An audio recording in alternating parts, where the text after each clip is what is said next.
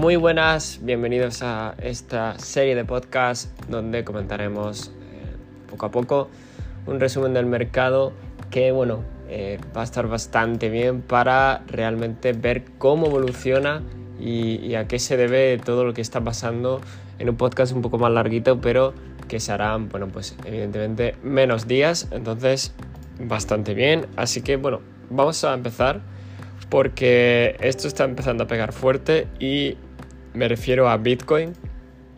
¿Vale? ¿Por qué me refiero a Bitcoin? Porque está en una situación muy buena, ¿vale? Como siempre. La, dominancia de Bitcoin, tanto la de stablecoin como la real, siguen subiendo, ¿vale? Están subiendo ahora bastante. Así que no está, no está realmente, perdón, no está nada mal realmente por lo que hay que tenerlo en cuenta. Eh, la dominancia sin stablecoins, o sea, la dominancia real está en 58,57 y la de con stablecoin en 53,80, ¿vale? Entonces, Bitcoin, ¿cómo está Bitcoin ahora? Bitcoin, como. Perdón, que me acabo de levantar. Como ya comentábamos, está en un punto muy alcista de manera técnica, el cual, bueno, eh, se ya comentamos que tenía patrón de rango de caída, pero al, acumularse, ¿no? Por así decirlo, pues em, no, pasó realmente nada, ¿vale? Así que siguió ese camino hacia el alza y, poco más realmente. Ahora mismo se está formando una divergencia bajista, pero todavía le queda mucha fuerza alcista, por lo que, eh, hay, que hay que estar atentos. Sí que es verdad que eh, en el diario sigue alcista, en el semanal igual, en el mensual igual, ¿vale? Están está llegando una zona que era la zona que dijimos ya durante bastante tiempo, entre los 40 y 45, em, de, zona como la del febrero 2022, febrero-marzo, que tuvo una gran subida y una bajada. Eh, no creo que tenga una gran bajada, pero sí que creo que en algún momento va a tener que corregir. Entonces, si me toque decantar por una zona va a ser esa, ¿vale? De margen todavía podría subir a los 45 si sigue con este momento y fuerza. Ojo, solo si sigue con este momento y fuerza. Pero de bajada ya. Em, de margen de bajada, eh, yo creo que sería esa zona realmente donde, donde podríamos ver a lo mejor un retroceso si es que no se dispara. Pero eh, por ahora tocaría esperar. Em, eso por lo tanto, Bitcoin ha llegado a un market cap de 800 billones o algo así, em, he leído en Twitter, ¿vale? Así que ni tan mal. Y hablando de las altcoins, eh, vamos a ver un momento el total market cap, 700 billones em, excluyendo a Bitcoin, ¿vale? Excluyendo a Bitcoin, 700 billones. Las altcoins, pues es normal que todas estén subiendo, de hecho, algunas están subiendo una barbaridad, por ejemplo Luna, ¿vale? Está subiendo bastante, un 26, 30%, perdón, y las demás todas en positivo, la verdad.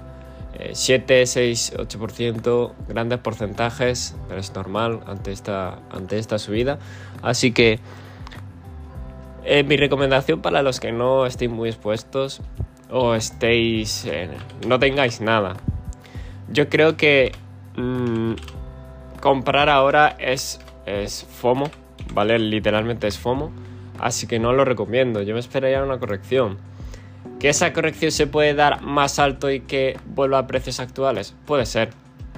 Puede ser, pero siempre hay que seguir una estrategia y no llevarse. no dejarse llevar nunca, nunca por el FOMO. Entonces, eh, que lo tengáis claro que es muy necesario que mantengáis la paciencia en estos casos, eh, porque las emociones son las que siempre se interponen en el camino del inversor y del trader también, por lo que yo, yo tendría bastante, bastante cuidado, ¿vale? Con todo. Entonces, eh, eso por una parte, está muy alcista todo, ¿vale?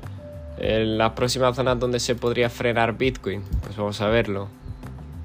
Yo diría que las próximas zonas podrían ser perfectamente los 45, así a primera vista, quizá los 43, eh, pero tendría que mirar las órdenes y la liquidez del mercado, ¿vale? ¿Cómo van los índices? Bueno, los índices ya con patrón de rango y caída. Yo creo que los índices sí que van a tener quizás un... Si, si empiezan a, a tener caídas eh, grandes esta semana, yo creo que sí que podríamos ver los índices cayendo. Eh, quizás, por lo menos el Nasdaq, em, cayendo antes de final de año, ¿no? Que caiga un poco y luego subir.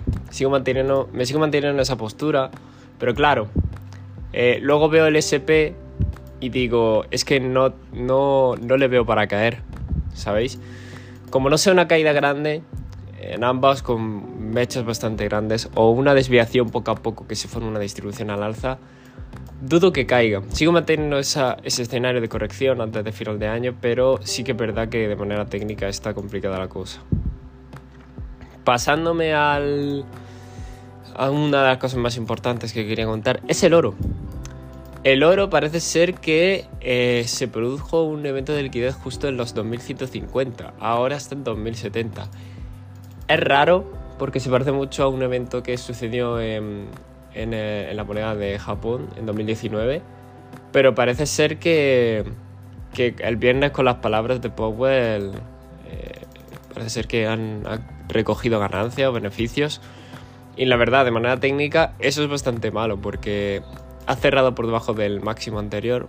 Bueno, todavía no ha cerrado, pero está por debajo, ¿vale? Entonces es perjudicial.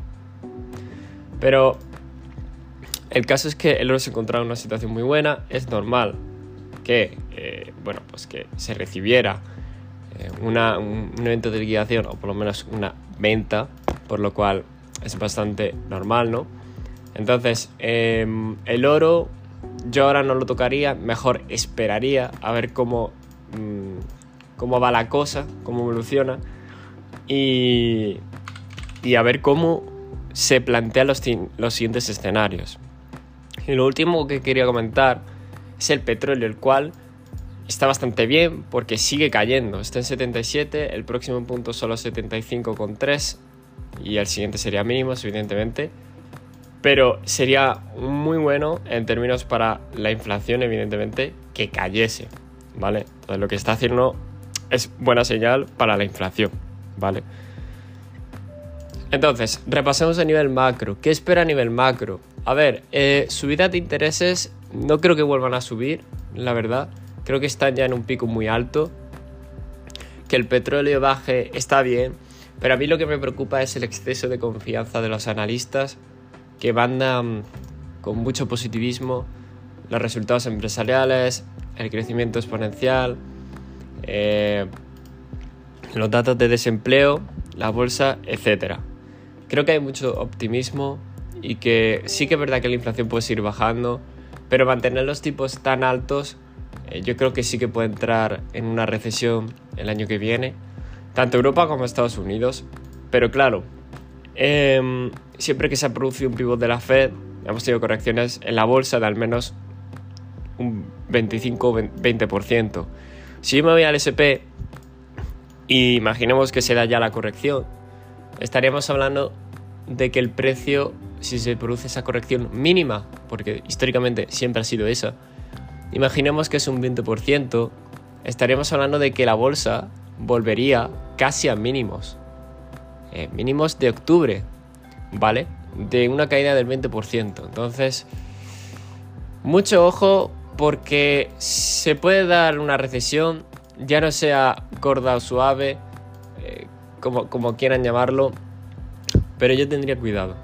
Tendría cuidado porque estamos entrando en un territorio donde sí que es verdad que tenemos pre-campaña electoral y tal, pero después de eso me gustaría ver cuál es la realidad de la economía porque ahora pinta todo muy bien, pero después de subir, repito, 500, más de 500 puntos básicos en un año, tener una curva de tipos tan invertida, eh, tener unos resultados empresariales horrorosos estos años comparado con los demás que han ido cayendo, que eso la gente no, lo tiene en cuenta.